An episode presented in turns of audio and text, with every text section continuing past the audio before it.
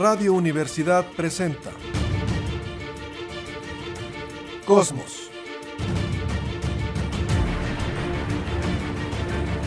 Tu ventana al universo, donde el pensamiento humano descubre el lado amigable de la ciencia.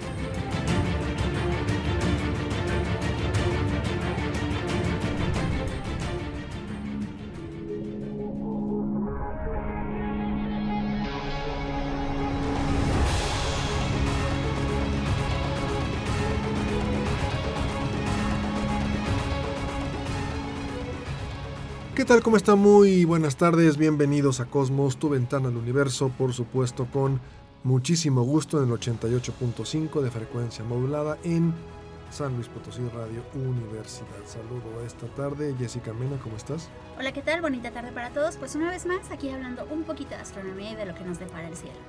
Capitán Cristian Marco Antonio González del Carpio, ¿cómo estás? ¿Qué tal a todos aquí para decir verdades de la ciencia? Bueno, pues a ver qué les parece, a ver qué opinan. Bueno, primero les platico rápidamente. Cuando uno charla con amigos, conocidos, familiares y les pregunta, ¿qué libro estás leyendo? Lo toman como una agresión. No entiendo por qué. Será porque a lo mejor no, leen mucho, no les gusta. Es válido. Si a alguien no le gusta leer, puede decir, oye, a mí no me gusta y se acabó. Yo he escuchado gente que me dice, no leo, no me gusta, no me interesa. Perfecto.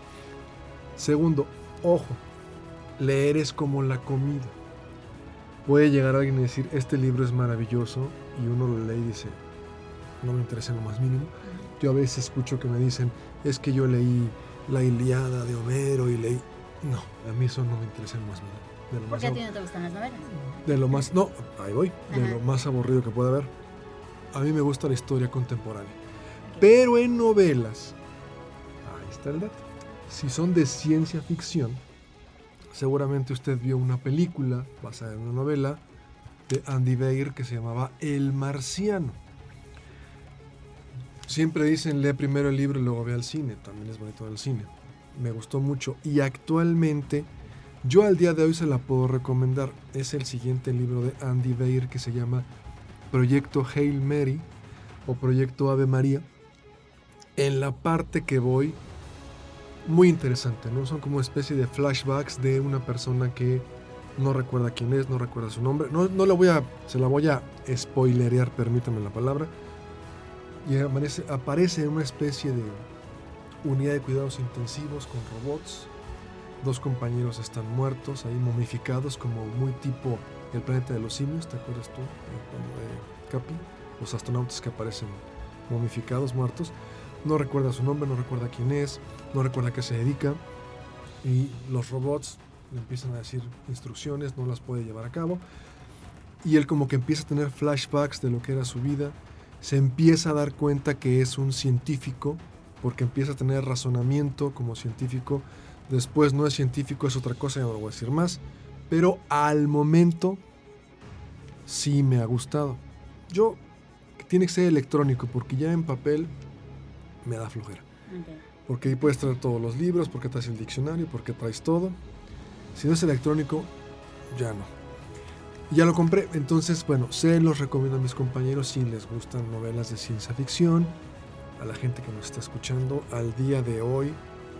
Porque esto es de que te atrapa o no te atrapa. Uh -huh. Porque uno en electrónico baja una muestra que es variable, puede durar media hora, una hora, diez minutos, dependiendo pero baja una muestra y si lo atrapa, compra el libro y si no, dice, no, no me gustó, vamos. Mm. Entonces, al momento sí, me, me, está atrapando Andy Weir, Proyecto Ave María o Proyecto Hail Mary, como usted prefiera, porque así está en español, Proyecto Hail Mary. Bueno, interesante. Ahí viene la recomendación. ¿Algún libro que ustedes quieran recomendar que estén leyendo actualmente? Capi, por favor. Mm, sí, yo sí le voy a los clásicos. Claro. Porque eh, estamos hablando de la Iliada, la Odisea, Los Miserables de Víctor Hugo, El Conde de Montecristo, Los mos Tres Mosqueteros. Todos esos han pasado el, la prueba del tiempo. Es el alma humana ahí. Y es una excelente oportunidad para entender cómo pensaban antes. que es básicamente igual que ahora, solo con algunos matices culturales diferentes. Eh, eh, Joseph Campbell. Exacto. Joseph Campbell, que, al final nuestra mente está hecha para recibir historias, eso es lo más interesante. la gente se emocionaba con la Iliada como nosotros nos emocionamos con leyendo una novela actual de la guerra, por ejemplo. es interesantísimo cómo la mente humana está hecha en una de sus partes para entender historias fantásticas pero se emociona como si estuviera efectivamente viviendo la, eh, la novela. Ah, es donde digo te atrapa, ¿no? Te El atrapar es algo muy interesante desde el punto de vista biológico. Porque ahí cuando estoy leyendo y está este cuate entubado y despierta y no sabe quién es, no recuerda su nombre, la computadora, el robot le pregunta, nombre. ¿Qué nombre? Y, la computadora es cuadrada, ¿no? No sabe qué responder, se quiere quitar un tubo, lo vuelven a entubar, de repente se cae, de repente trata de hacer un experimento con un péndulo, piensa que es científico, resulta que no, tiene algunos flashbacks, o sea, a veces uno dice, no sé cómo llamarle, Capi y Jesse, esa ansiedad por ver lo que va a pasar, que lo manejan hasta las novelas de Televisa, que tú criticas mucho, ese famoso cliffhanger, ¿no? El viernes te dejaban con algo una revelación. Algo emocionante que tenías que esperar hasta El hijo es de la secretaria, ¿no? Y tenías que esperar a ver el lunes qué pasaba. Hasta esas novelas que tú criticas tanto, esa ansiedad de ver por qué es lo que sigue, por cerrar, no sé. No Porque es el chisme, es el chisme que estamos acostumbrados y que tanto nos ha gustado a lo largo de todo el origen pero de la que, Pero podemos hablar que sea chisme o por qué esa la mente humana pensaría que no puede dejar algo abierto, tiene como que cerrarlo, lo que hacía Sheldon, ¿no? Tienes que cerrar entonces tienes que ver qué es lo que sigue, qué pasa y ves otro capítulo o sigues leyendo una novela, claro, si es que te atrapa, no sé. Es la curiosidad. ¿Cómo le llamaré? Bueno, curiosidad. La curiosidad de ver que, cómo se desenlaza este procedimiento. Lo que decía Joseph Campbell de que prácticamente todas las novelas son iguales. ¿no? Se presentan los personajes, la situación, y de repente hay un conflicto. Y toda nuestra mente quiere ver cómo se va a solucionar este conflicto. El nudo el no mm, el, proceso este donde determinado personaje va a pasar una serie de pruebas y eh, peligrosas emocionantes y, y dramáticas y se tiene que resolver al final de manera inteligente ¿no? el escritor tiene que ser más inteligente que el lector de manera que el lector siente que ha ganado experiencia eso es lo básico. Eso es lo que es eh, una novela, una historia. Y es interesantísimo, insisto, en ver cómo el humano tiene ese don que a los que no les gusta la lectura, pues están perdiendo. No es que no les guste. Ah, no, pues es la libertad, ¿no? Hay gente que le gusta de todo y estamos en una sociedad donde hay esa libertad. Pero el que un joven o un niño no pueda hacer imágenes, no vivir otras experiencias, eh, Vargas Llosa decía que él ha vivido como 100 vidas, porque cada, cada novela lo puede poseer a uno al grado que prácticamente tiene esa experiencia. Pero fíjate, está padre, está padre, aunque no tiene mucho que ver ahorita con la temática, pero está padre, pero a lo mejor también es, si decimos leer es como la comida, a lo mejor te han presentado platillos que no te gustan. Y es válido, si a lo mejor a Jessy no le gusta el pulpo y le traes un pulpo a la parrilla, va a decir, no quiero. Pero hay algo más. A lo mejor a la gente que dice que no le gusta leer, habría que presentarle otras opciones de lectura y habría, podría haber algo que dijera, ah, este libro, sí. Lo que decía Carl Sagan, todos tenemos esa inquietud, ese hábito de experimentar, de buscar información, solo que no hemos encontrado el lugar donde nos llega la información correcta, ¿no? Por ejemplo, la gente que a veces nosotros este, hablamos de terraplanistas o de gente que cree en extraterrestres, claro que lee y claro que le gusta investigar, solo que no ha ido a las fuentes que le digan la verdad, ¿no? Eh, se justifican como que es la verdad cuando todos son una sarta de mentiras y entonces pues finalmente es lo que terminan creyendo. Y lo último que se le debe decir a alguien es lee. No puedes decir, es como decir cómo. Sí, no, no se puede obligar. Es ni obligar ni decir esa palabra, ¿no? Porque lo, al, que lo convencen de leer es que le comentan de la aventura que acaban de, de, experimentar los que leyeron. Oye, qué historia tan interesante, qué Benjur, qué, qué, qué eh, venganza, cómo eran los tiempos de los romanos eh, uno le, no le va a decir lee, ¿no? no le diga... No, de hecho la mejor forma de educar a un niño es predicar con el ejemplo. No tienes que decir nada ni obligarlos a nada lo, que hagan, pero lo que ellos vean que tú estás haciendo, sea por el camino bueno, sea por el camino malo, es lo que ellos van a ¿Por qué dices a mí camino bueno y al Capi camino malo? No, a los dos sí, por igual. A los dos los juzgo por igual. cualquier persona, cualquier niño que vea que eh, un familiar está llorando frente a un libro, se va a interesar en ver qué había en ese libro. Claro. O si se está riendo igual. No saludé a Efraín en controles. Perdón, Efraín. Soy un grosero de lo peor, pero bueno, saludo a Efraín, por supuesto, en controles. Termino. Un amigo, recuerdo cuando estábamos en la televisión de paga, le decía: Yo no leo, a mí no me gusta, no me interesa. No había libros electrónicos, no había nada. Y yo traía en mi automóvil, en la parte de atrás, no sé por qué lo subí, una copia de este libro que me gustó mucho, En el nombre de Dios, tú te acuerdas, Capi, de David Yallop, en el cual el periodista propone que el Papa Juan Pablo I fue asesinado. Duró un mes, iba a hacer muchos cambios y le dijeron, su santidad, aquí está la cena, unos macarrones a la Borgia y papas. Al día siguiente queda muerto. Algo como Colosio. Entonces sí, o peor, gente nada más, porque él ya era el Papa, ¿no? Acá Colosio era candidato. Y él tomó la contraportada, lo empezó a leer, empezó a leer la contraportada. Este, veníamos manejando. Oye, este libro, llévatelo. O sea, te lo presto, léelo y lo leyó. Entonces, probablemente es lo que les digo. A mí me puede gustar unos tacos, a Jessica le puede gustar una lasaña, te puede gustar Capi las alitas. Es válido. O sea, Así es. terminamos, Capi. Sí, y un libro siempre va a ser mejor que la película. Normalmente. Normalmente, sí, normalmente, claro. Sí. no, no estoy generalizando demasiado. Pero la, la ventaja del libro es que eh, explica, se mete, explora el alma de los personajes. En una película de dos horas no hay tiempo. Solamente el personaje es eh, eh, simple, directo. El malo es malo, el bueno es bueno y ocurren muchas explosiones y mucho drama, pero al final pues es, es una historia contada. Como el marciano. Además, fíjate, bueno, estamos hablando también planetas Marte. En el marciano, cuando tú lees la novela, la premisa es que están unos astronautas trabajando en Marte, hay una emergencia, se van todos y dejan a uno, como el video del niño que olvidan en el Oxxo en la carretera, que se hizo muy famoso. Va la policía federal, oiga, ¿quién es su hijo? Sí, lo dejó en el Oxxo. Bueno, lo olvidan. Y él tiene que sobrevivir sembrar, tener, hacer ciencia para poder sobrevivir en lo que van por él. Esa angustia no la sientes en la película. Y cuando estás leyendo el libro, sientes que estás ahí, dices, este pobre cuate se va a morir, ¿qué le va, ¿cómo le va a hacer? Es que ese es el punto, no es que el libro sea mejor que la película. Si tú te metes a ver cómo hicieron la película, todos los detalles, cómo se prepararon los actores para tal o cual personaje, cómo se preparó la producción para el escenario, para crear las condiciones que se necesitaban, la película es súper interesante y seguramente muestra casi todos los detalles que muestra la novela, pero obviamente tienes que ver mucho más o la tienes que ver varias veces. Y no es que uno sea mejor que el otro, es que simple y sencillamente en el libro tú estás metiendo tu imaginación, estás haciendo tu propia película desde tu propio contexto.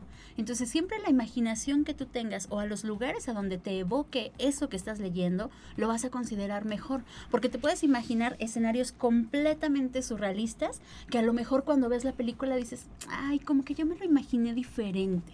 Entonces ahí es en donde está la diferencia. No es que uno sea mejor que el otro, sino que a tu imaginación probablemente nada le va a ganar o está muy comprimido, como en El Marciano, la novela es mucho más extensa y para meterlo en 2 horas 20 tienes que hacer un acordeón y meter todo con calzador para que la gente, al final es negocio, una película de 3 horas, ¿cuántas veces la puedes meter en el cine en un día, en una tarde? Y una película más corta de 2 horas 15, pues la puedes meter más veces, ¿no? Al final es negocio. Los críticos dicen que la única novela en la que la película es mejor que el libro es La Naranja Mecánica porque en la, en la novela... Bueno, bueno, porque en la novela el Kubrick. tiene un final un poco rosa, como que redimen a Alex. Y en la película no.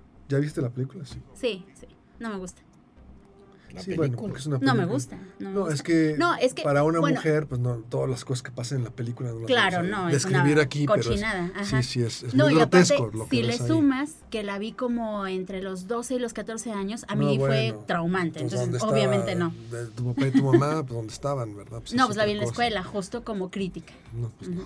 A los 12, a los 14 no puedes ver esa película. Sí, no, no. ¿Dónde se puede encontrar ahorita esa película? Ah, en muchos lugares, seguramente. No sé si en el servicio de streaming de Apple TV lo tengas, o sea, comprada. Porque he visto, yo tengo todas las Stanley Kubrick y las compré también. Full Metal Jacket, Naranja Mecánica, Doctor Strangelove, eh, Lolita. Ojos bien cerrados. 2001, obviamente. Ojos bien cerrados, o sea, y, todas las pude comprar ahí en el servicio de Apple, pero no sé. Aquí dice que está en HBO. Todas eh, las de Stanley Kubrick es una recomendación para cualquiera. claro, YouTube. Bueno, es El Resplandor, que ayer el pleito, ¿no? Ya se nos fue aquí el, tema, pero no importa. el pleito porque era Stephen King, sí, con ese, con ese libro, y después tenías a Stanley Kubrick, ¿no? Y el pleito, no es que yo quiero, esta es mi visión, es que yo quiero poner esto, es que yo quiero poner esto otro. Y si tú ves la novela y la película, es un... es, híjole, sería difícil decir cuál es mejor. Pues es que son dos vacas sagradas. Sería decir cuál es cuál es mejor la película o, la novela. Híjole, no podría no podría decir. Y claro, el actor pues también es maravilloso. Jack Nicholson, por ejemplo. Todo se combinó para hacer algo memorable. El, el hombre de la rosa, a ver, Capi. Ah, el nombre de la ¿Te gusta mucho a ti Claro, es eh, esta novela de Humberto Eco una persona súper culta sobre eh, la época medieval, donde todo el conocimiento eh, era un... Toda la sociedad de una completa ignorancia, superstición, costumbres raras.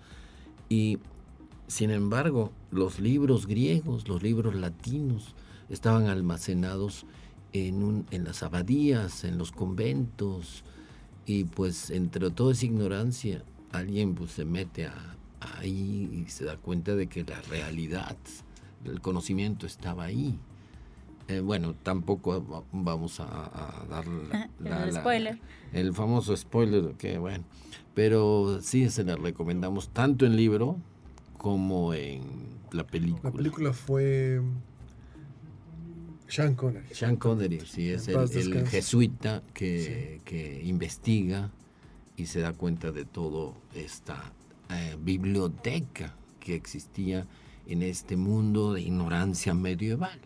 Sí, y hablando de películas, bueno, ya parece que el tema va a ser ahorita en este bloque, son películas de ciencia ficción. Contacto, por ejemplo, el final de la novela, esta novela de Carl Sagan, no tiene nada que ver con la película. La película, el final, cómo cierran ya eh, esta trama, este nudo o este conflicto, es completamente distinto a lo que se puede ver en la película, ¿no? Entonces, la película es muy buena, pero se recomienda leer las dos porque sí tienen un final muy distinto, ¿no? Sí, para contrastar. Sí, el final de la película tiene que ser simple, directo. Eh, queda la duda en que si ella lo vivió, si no lo vivió. Eh, es interesante, es muy simple. El final tiene que ser rápido. No, no puede uno darle mucho análisis, sobre todo en una película espectacular. Pero sí, recomendamos contacto en película, en libro, y la garantía es que es el libro es de Carl Sagan y en la película actúa Jodie Foster. Entonces, eh, contacto como lo vea o como lo lea, se lo recomendamos. Y dirige, si no me equivoco, Bob Zemeckis en contacto. Creo que sí. Robert Zemeckis. Bueno. Eh, eh, es muy importante esto de la película porque trata de cuál sería la, la reacción del mundo cuando hubiera efectivamente un contacto extraterrestre. El análisis es muy interesante. De cómo, cómo reaccionaría la política, los militares, la sociedad. Es muy interesante. Me da mucha risa, ¿no? Cuando están los, los políticos, ¿no? Y dicen, ya después de que Jody, bueno, Eleanor Arroway dice, aquí está la señal, aquí está esto, inmediatamente los políticos, aquí tengo ya un presupuesto preliminar, vamos a gastar tanto, y tú dices, hijos de su... Agandallar todo lo que se pueda. O sea, lo primero que hacen es, a ver, aquí está el dinero de los contribuyentes, vamos, ¿en qué me lo gasto? Pues vamos a hacer este proyecto, vamos. Cuando la doctora Arroway, pues no, no pedía, nada más decía, oiga, denme lana para seguir utilizando el radiotelescopio, nada más. Y no había dinero, y cuando entran ya los políticos y los militares, entra el dinero, ¿no? Bueno, así es. A ver, Jessy, pues se nos va a acabar el tiempo. Una nota breve que tengas. Una notita. Em, entre todas las investigaciones que está realizando el James Webb, de repente, aparte de que ve el espacio profundo, galaxias remotas y demás, a veces también voltea a ver al interior del sistema solar. Entonces, en el interior del sistema solar se están explorando pues algunos de los planetas y también algunas de sus lunas. Y una de las lunas de Saturno es muy famosa porque mm, se descubrió que tiene agua, pero que además está eyectando chorros impresionantes de agua. Encélado. Ajá, Encélado es una de estas de las lunas importantes de Saturno que en la imagen que yo vi del James Webb, Encelado se ve como un puntito insignificante la imagen y se ve toda una bruma que está ahí alrededor de él de cientos de veces su tamaño y esa es el chorro de agua que está eyectando. El James Webb se acaba de dar cuenta que está eyectando más o menos unos 300 litros de agua por segundo. Como en forma de geysers. De geysers. Como aquí hay erupciones volcánicas, hay erupciones de agua. Exacto. Entonces, aquí viene lo interesante de que si queremos eh, tratar de encontrar vida extraterrestre, pues probablemente esté en uno o en varios lugares de nuestro sistema planetario que hayan tenido el tiempo más o menos suficiente para tener esta evolución darwiniana y si podemos encontrar algún bichito por ahí, algún extremófilo, como ya los hemos estudiado aquí en la Tierra, podrían estar en, uno de estos lugares que tenga agua con las condiciones de estar en un estado líquido por la temperatura, que tenga movimiento, que tenga algunos nutrientes y los, los elementos necesarios para hacer aminoácidos y todo el proceso de la vida.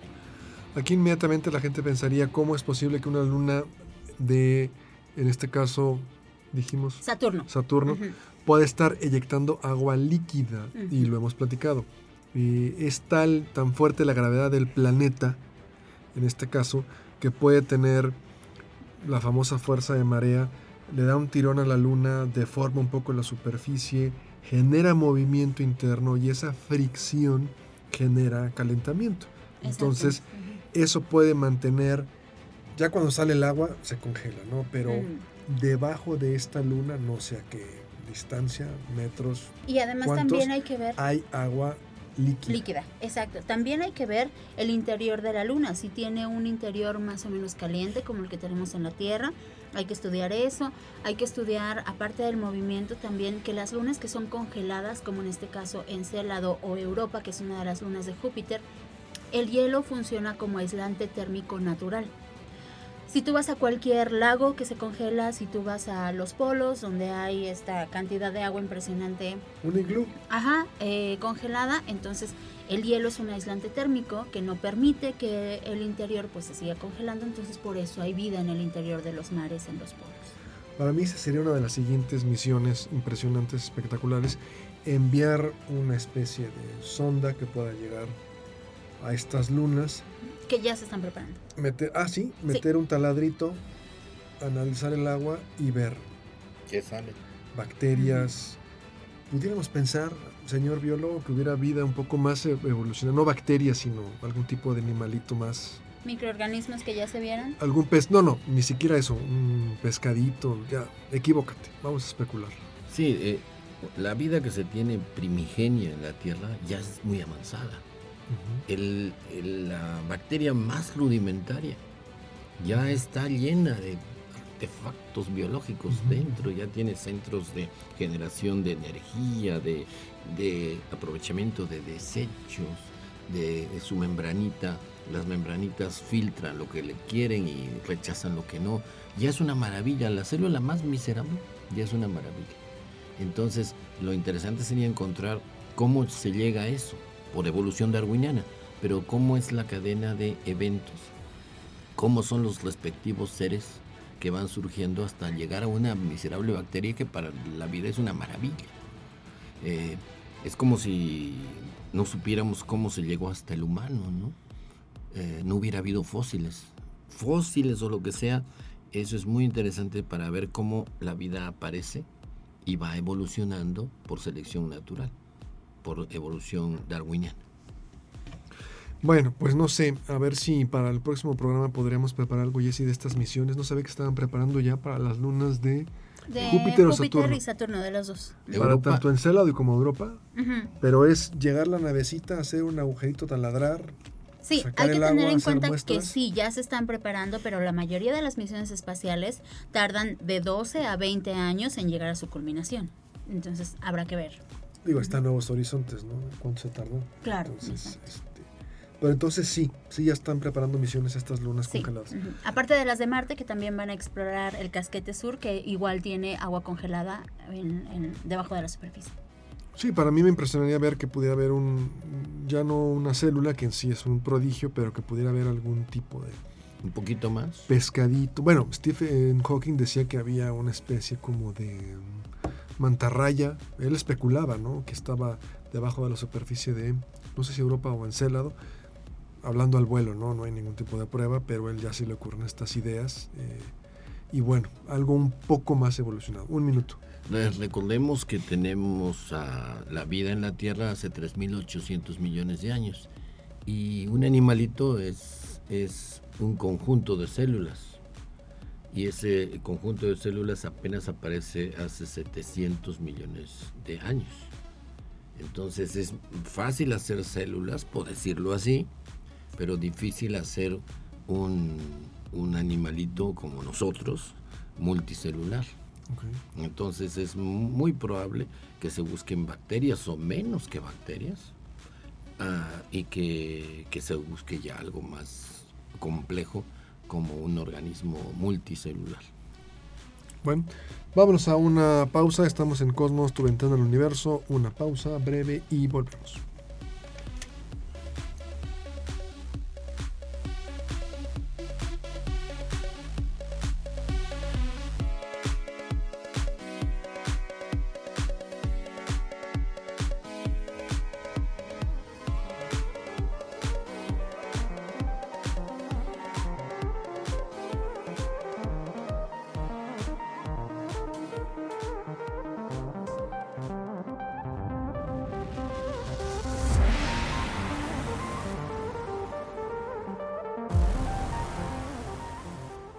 Regresamos, estamos en Cosmos, tu ventana al universo. Pues Nueva York, ¿qué está pasando en la ciudad que nunca duerme, en la Gran Manzana? Si usted ha visto en esta semana algún tipo de fotografías, videos, imágenes, parecería como que estamos en un escenario de una película de un futuro distópico, parecería que estamos no sé cómo describirlo, una especie de niebla rojiza, púrpura.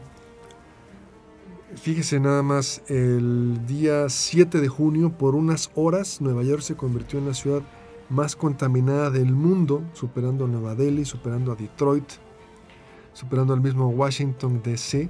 Y al DF.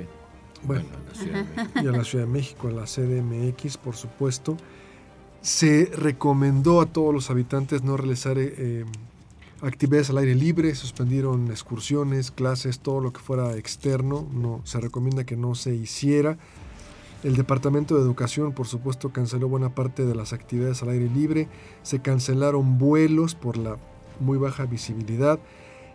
Fíjese nada más, el miércoles la aplicación para medir la calidad del aire, esta aplicación que da la EPA, la Agencia de Protección Ambiental, superó en descargas a Netflix y a Snapchat.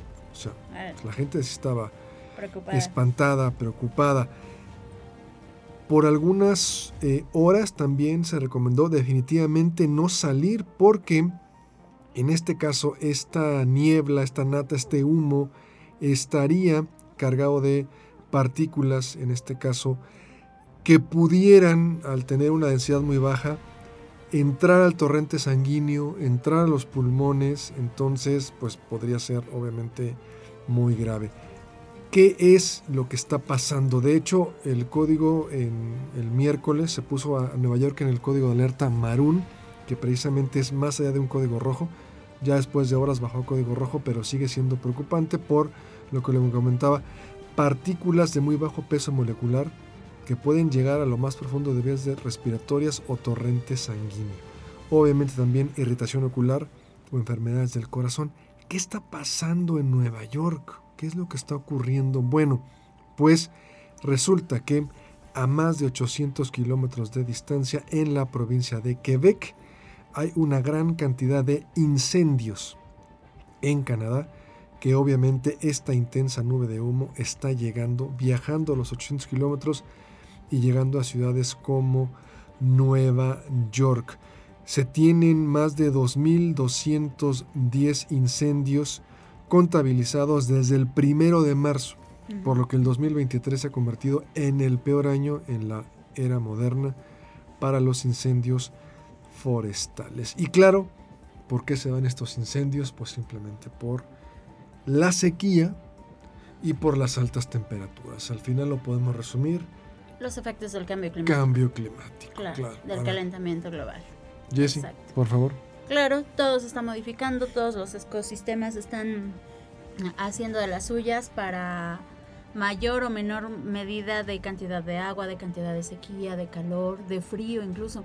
Hay que tener en cuenta que el cambio climático, los efectos del calentamiento global, no son solo calor. Claro, el planeta se está calentando en general, pero ese calor desvía los procesos climáticos secuenciales que tenemos año con año, entonces todo se vuelve un caos como puede haber muchísima sequía, puede haber mucha lluvia, hay que mm, comentar, por ejemplo, el fenómeno del niño y la niña, que son fenómenos que suceden recurrentemente, pero que están siendo afectados por estos efectos del calentamiento global. Entonces, de repente un año como este que estamos viviendo, tenemos un efecto del niño muy intenso, y tal vez el año siguiente o dentro de dos años vamos a tener un efecto de la niña eh, pues mucho más intenso. Entonces van a tener estas, estos altibajos de cambios de clima que van a, venir a perjudicar absolutamente toda la vida que nosotros tenemos. Hay que recordar que no, no sé si hace uno o dos, o dos años, en junio, en Chicago estaba nevando. Entonces son todos los efectos que estamos provocando con el cambio del clima. Capi, ¿por qué la gente nos puede decir que es contraintuitivo? Si, está, si está aumentando la temperatura del planeta, tenemos climas más extremos y me refiero al frío. Tenemos inviernos más crudos y la gente dice, oye, pero si se está calentando el planeta, ¿por qué tenemos inviernos más duros? Sí, como decía Jessica, que son procesos. La naturaleza está llena de procesos, de sistemas. Eh, el clima de un planeta es un sistema complejo. Y tan simple como que si sube la temperatura se evapora más agua y la evaporación almacena energía. Energía para que haya más huracanes, para que haya climas extremos y pues obviamente la nieve que cae es agua evaporada en principio. Eh, la nieve que cae en Canadá puede haber sido agua que se evapora en el Caribe, ahí frente a Cancún, eh, con todo el calor del mundo. Y así es este, estos sistemas. Tienen, como todo sistema, tiene regulación, pero cuando se mete una variable, en este caso mm, sube la temperatura, se desestabiliza eso que nosotros estamos acostumbrados a tener cada año, una secuencia de eventos.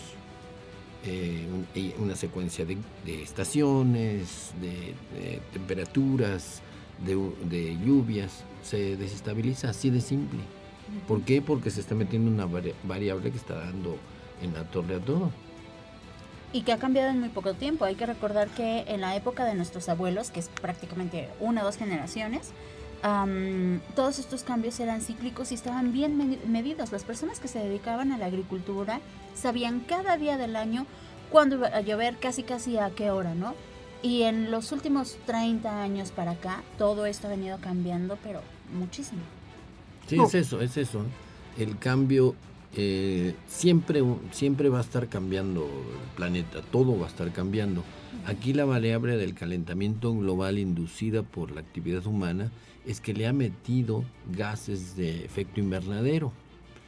El clima iba a subir la temperatura en, en unos 20 mil años, pero ahora va a subir en 20 años.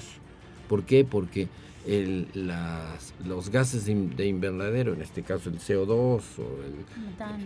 el metano, bueno, el CO2 producido normalmente por volcanes ahora lo, lo produce prácticamente cada coche.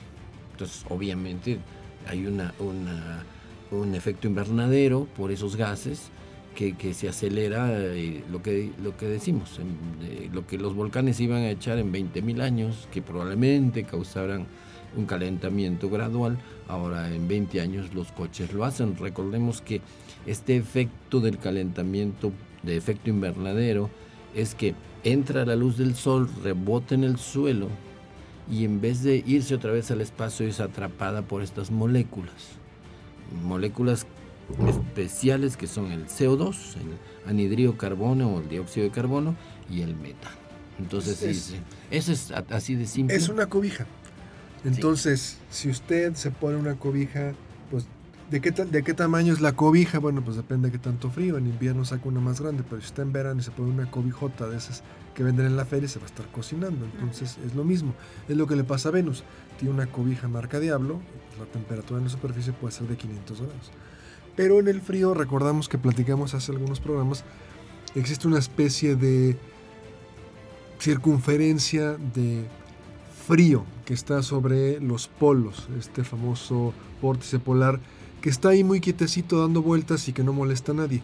Pero cuando aumentan la temperatura, cuando estamos aumentando la temperatura del planeta, esa circunferencia, ese vórtice de, de frío se puede romper y deja salir una gran cantidad de aire frío, baja esa masa de aire polar y llegan por supuesto eh, inviernos más difíciles y bajan las temperaturas. Es como tener una especie de globo llena de frío. Y ahí está el globo y nadie le hace caso. Pero llega algún atarantado, lo pincha con un alfiler y sale una gran cantidad de frío y bueno, pues bajan las temperaturas de manera tan compleja, ¿no? Sí, finalmente tenemos las corrientes aéreas que pues todo el planeta está conectado, entonces si agregamos el calor, los, las corrientes y todo, pues se modifica. Ok. Jessy, ¿alguna nota? Continuamos que tengas, por favor. Eh, sí. Bueno, aquí les quiero hacer una pregunta. Por favor. Y aquí los voy a provocar. Adelante, para eso estás aquí, si no, no imagínate que les encanta, ¿no? Pero, claro. Al aire y fuera del aire. Sí, sí, claro. Muy bien.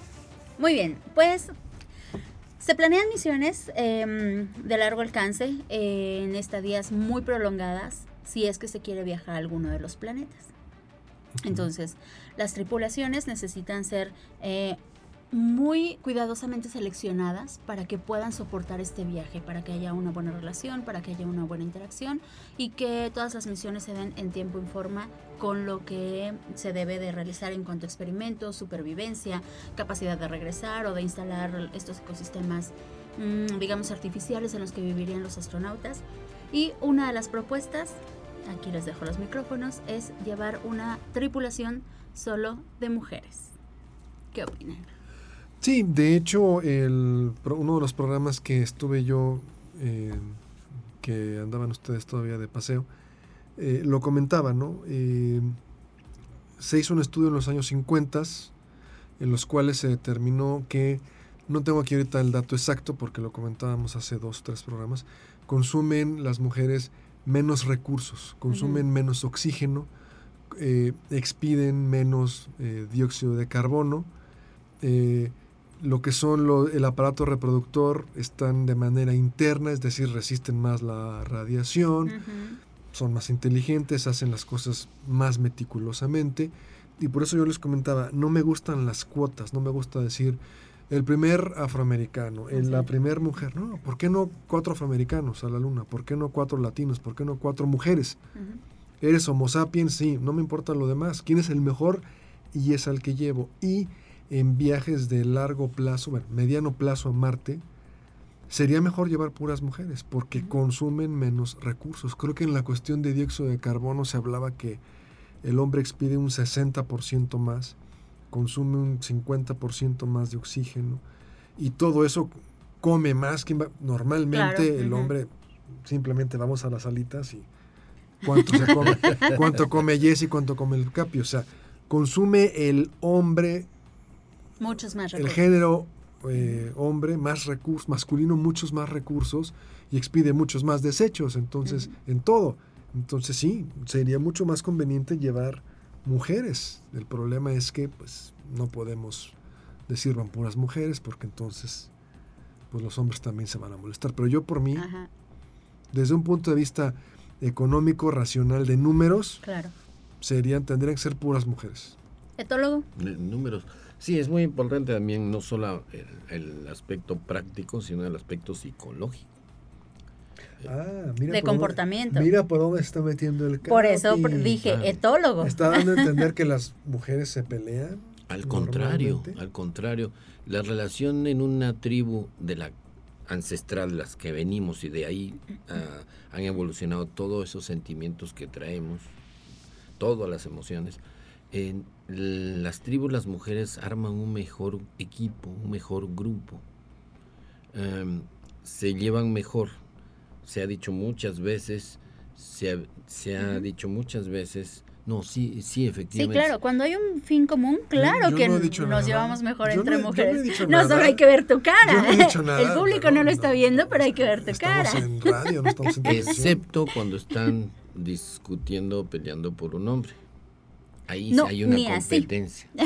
bueno, ahí cada uno tiene sus experiencias, pero definitivamente un, un, grupo humano que tenga mujeres va a ser más estable emocionalmente que uno que no lo tenga.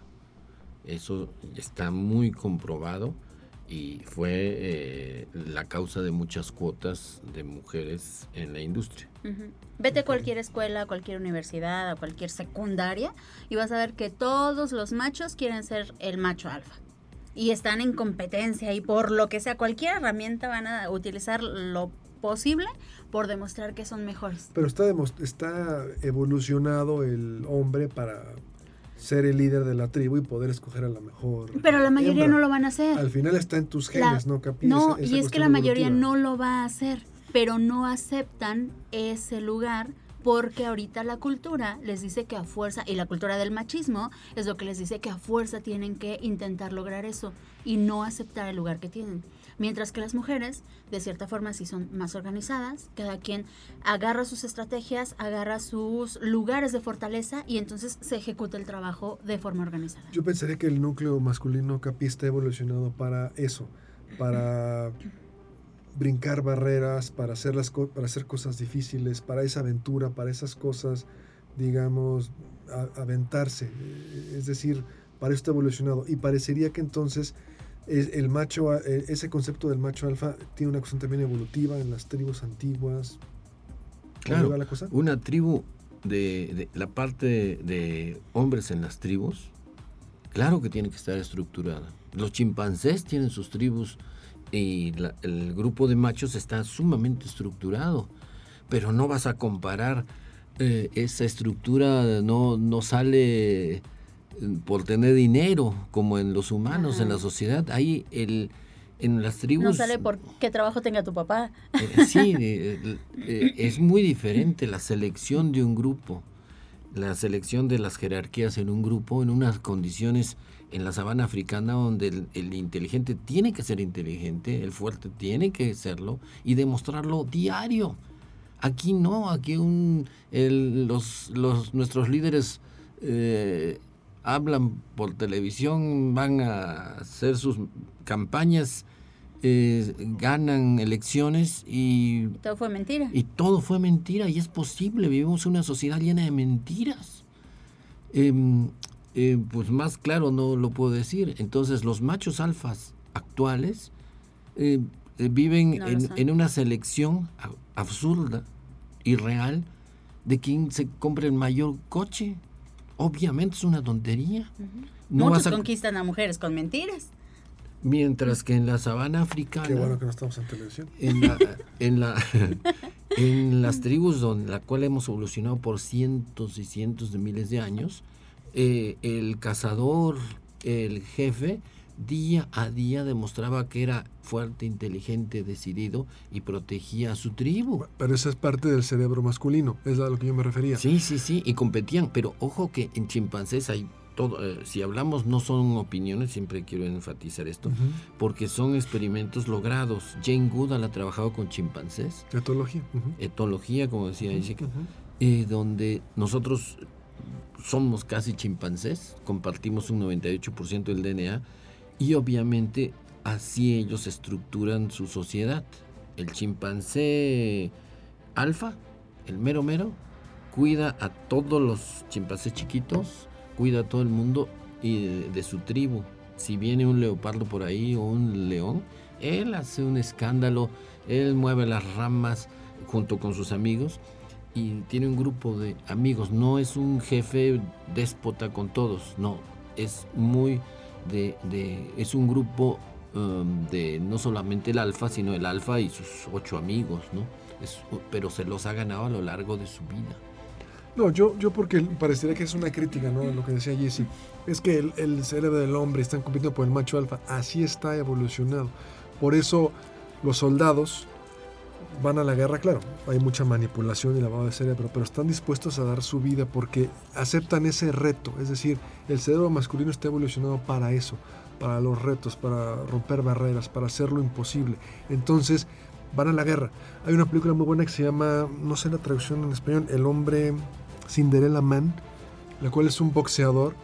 Está en la época de la depresión estadounidense, finales de los 20 y es un boxeador que prácticamente está ya muriéndose de hambre, tiene que mandar a los hijos a vivir con familiares y le dicen, aquí está esta oportunidad, tiene tres años que no entrenas, una pelea con el campeón mundial. Como Rocky. Y las, no, no, peor que Rocky, porque Rocky estaba inactivo, él estaba inactivo. Y la esposa le dice, no, no vayas, ¿cómo crees? Este, este cuate ha matado a no sé cuántos en el ring. Y él dice, mi cerebro masculino, soy hombre, tengo que ir. Así es, y soy un peleador. Y la mujer dice que no vea la pelea y al final de todos modos va. Y vean la película para que vean lo que pasa al, final. Pero esa parte de que dice, lo tengo que hacer, me tengo que aventar, un poco lo que decía es que están compitiendo por ser el macho alfa, pues es una cuestión evolutiva, ¿no? Están compitiendo por para que la hembra pueda escoger al más hábil o al más sí, eso es apto. Apto. es la, el resultado final en biología. Pero eso es, eso es lo perverso de la guerra, ¿no? la guerra es una actividad cultural terriblemente degenerada, pervertida, porque obtiene lo mejor, esa lealtad al grupo, evoluciona a lo largo de, millones de años. Eh, uno tenía tal lealtad al grupo que venía un depredador y salía adelante él con su palo a enfrentar a un leopardo o un león. Y si le mataban a un compañero, más, más coraje le daba y más eh, se fletaba. Em, eso era natural para las tribus de nuestros ancestros. Pero ahora pues hay un economista que dice que aquí, que el país y que hubo por ahí una infiltración en la frontera y mandan a todos esos chavos llenos de esos instintos logrados heroicamente a lo largo de la evolución de la, del humano y los ponen a defender una propuesta política, un modelo económico y del dirigente que tendría que ocupar el lugar del macho alfa, que ese macho alfa nunca va a entrar a la pelea, nunca se va a enfrentar directamente, cuando es el que debería estar hasta el frente. Y, las armas, antes era a pedradas y a palazos, aquí pues balazos, ¿no? Y muy fácil. Y entonces... bueno, pero las flechas también te podían matar seguramente. las flechas son un invento muy reciente. pero, fíjate, la película se llama El luchador con Russell Crowe y es la historia de James Braddock, este boxeador retirado que le dicen, está esta oportunidad, puedes ganar una buena lana porque no tienes ni para comer, literal. Y la esposa, no, no te vayas porque mira, no, pues, soy peleador, tengo que pelear. Con Russell Crowe. Russell Crowe. El actor de Gladiador, de eh, Master y vale, vale la pena, ¿no? Pero para entender un poco el cerebro masculino o femenino, vale, vale la pena verlo. Pero... Mm, no lo creo, pero bueno. No, bueno. Te la paso. al final es hombres o mujeres, considero, si me permite hablar en primera persona. Una cosa es lo que decimos, hombres y mujeres, y otra cosa es a lo que reaccionamos. ¿sí? Entonces, una cosa es lo que decimos, no, es que las debe ser así, por esto y por esto. Y otra muy diferente es eh, a qué es a lo que reaccionamos y nos movemos en los dos géneros, hombres y mujeres. Entonces, normalmente podemos decir una cosa y al final nuestro cuerpo está diseñado para reaccionar de otra manera. Y puedes ver un padre de la religión, no se puede casar. Pues está, está diseñado para ver a una mujer y que le llame la atención, que le guste, es, lo normal. Entonces, el padre puede decir, y estoy hablando de hombres para que Jessica no se me eche encima. No, y es que aquí es en donde te termino, metemos termino. aquí es el, el, padre puede decir, el sacerdote, no, no, no debo porque es, es, incorrecto, estoy consagrado a Dios, pero su cuerpo está evolucionado, diseñado para reaccionar de otra manera. Entonces una cosa es lo que diga y otra cosa es de qué forma reaccione. Por eso las críticas a la religión católica y de otras, otras iglesias eh, protestantes. Dales chance que se casen, que tengan hijos y cuál es el problema. Y al contrario, son mejores ejemplos teniendo una familia completa, ya saben de qué se trata, todos los inconvenientes que se tiene en una familia, todos los problemas. Eh, y los de la iglesia, el hecho de que no se casen no es la razón verdadera, era que no pudieran heredar. Era una situación económica para la institución, cuyos eh, miembros no podían adquirir eh, posesiones y heredarlas. Entonces la iglesia católica se hizo inmensamente rica. Sí, pues tenía prácticamente esclavos. Eh, eh, prácticamente esclavos, sí, exactamente. Esclavos y, que eh, sin salida. Ajá. Bueno, pues resumiendo, sí, muy probablemente sea lo mejor llevar mujeres, consumen menos, pero... Y yo opino que se llevan mejor. Sí. En una situación larga, de largo tiempo, yo opino que se llevan mejor. Sí, sí, sí. sí. Bueno. Porque además son mujeres que van a tener el criterio de la misión, el criterio de lo que se debe hacer, por lo que se debe hacer. Y que además van a tener un perfil psicológico basado directamente para la misión. Mira las exploraciones de, los europeos en el siglo XV uh, y XVI. Eh, conquistaron América y todo lo que se hizo de destrozos.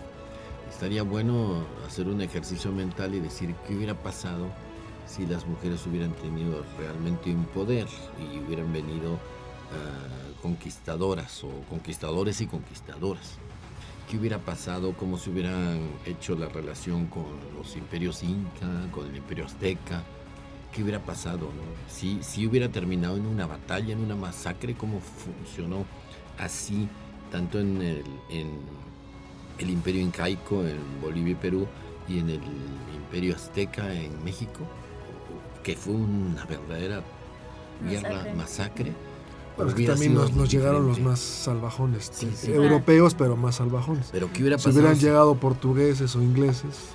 Quién sabe, pero no, no, no, no. no la historia. no se te revuelve tu sangre española. no, sí, llegaron los peores de Europa por ser españoles, pero además llegaron los peores de los peores, porque fueron los que sacaron de la cárcel que ya estaban prácticamente condenados a muertes y que nadie los quería.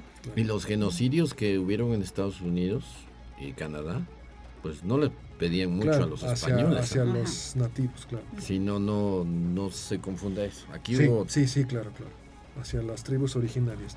Sí, igual tuvieron plagas terribles los, los, los nativos, igual hubo matanzas terribles. Como Pero yo creo que ahí también fueron contextos diferentes, porque mientras que unos viajaron con familia, los otros fueron pues completamente desterrados y puros hombres, y entonces unos se tuvieron que mezclar, los otros no. O sea, buscar fama y fortuna. Exacto. también es, pues, vengo a ver qué me voy a llevar de regreso. El humano es el humano y precisamente por eso dicen que se tiene tanto terror a los seres extraterrestres o a eso, ¿no? De que en, el momento que haya una, un contacto, una de las civilizaciones va a, sufrir. Depende que si están tan poco evolucionados como nosotros, si tienen más evolución. Nosotros ya tenemos cierto respeto a los animales, cierto.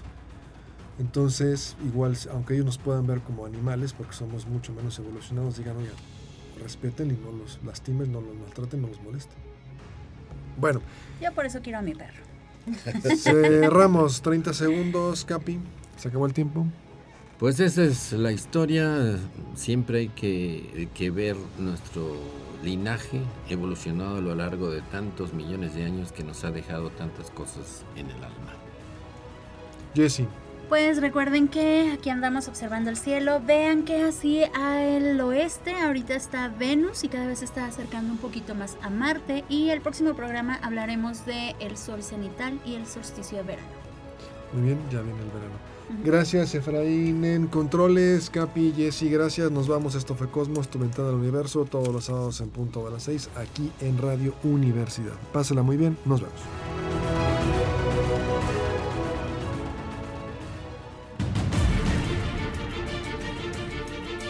Radio Universidad presentó